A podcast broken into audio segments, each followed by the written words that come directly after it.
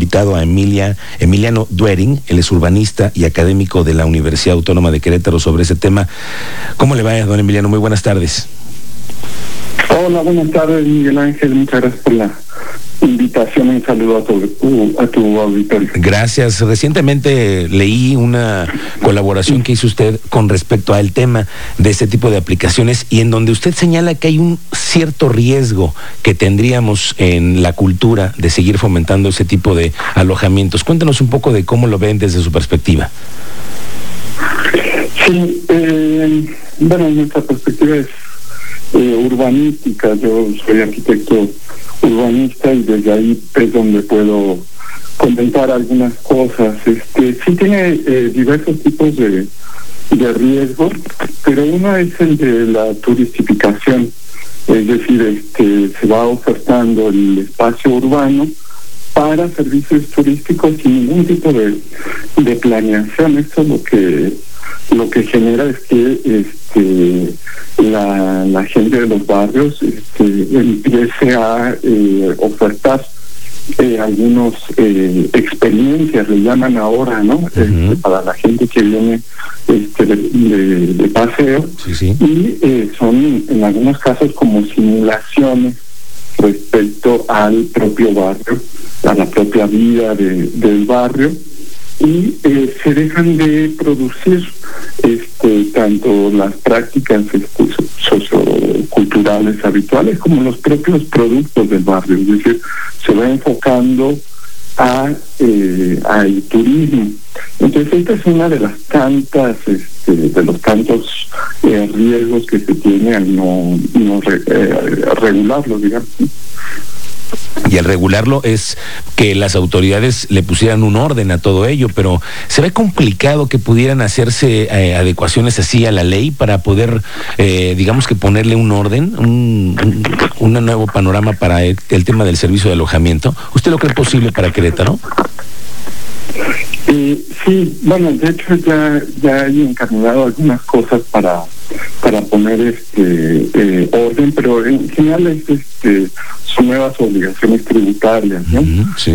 se, se, ha discutido ya en varios estados de la de la República si se cobra el 3% del nuevo impuesto, etcétera. Pero eh, si nos fijamos bien, este ya hay eh, leyes para regular distintos servicios, o sea, si uno quiere abrir un pequeño comercio en una casa, pues tiene que pedir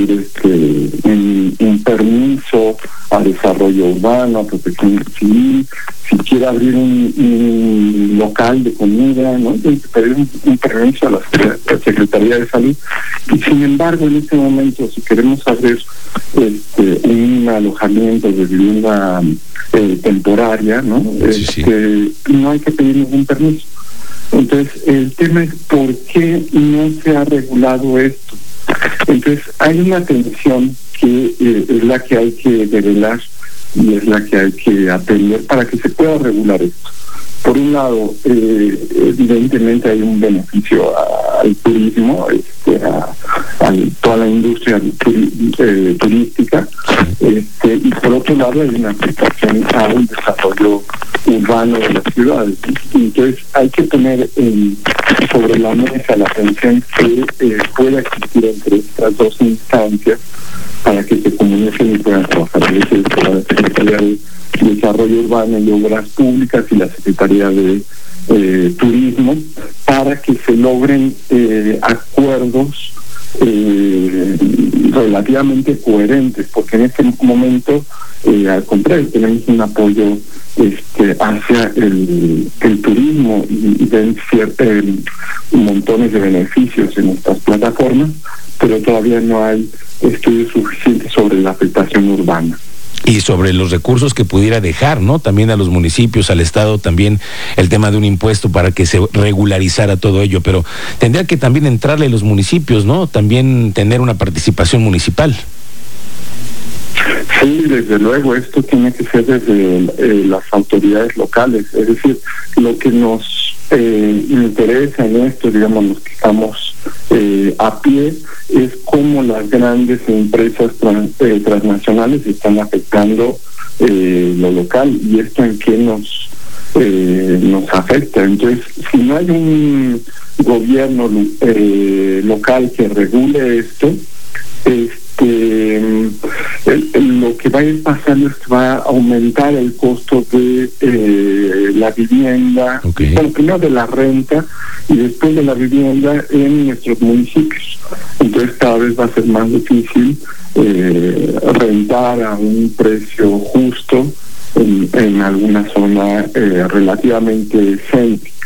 Entonces, eh, sí, sin duda, eh, las autoridades locales son las primeras que tienen que eh, llevar la batuta en ordenar y regular este tipo de comercio. Y ahora cada vez escucho más voces que quieren y que exigen que se regule este tipo de aplicaciones. Doctor, le agradezco muchísimo su punto de vista, le agradecemos que nos haya tomado el teléfono esa tarde.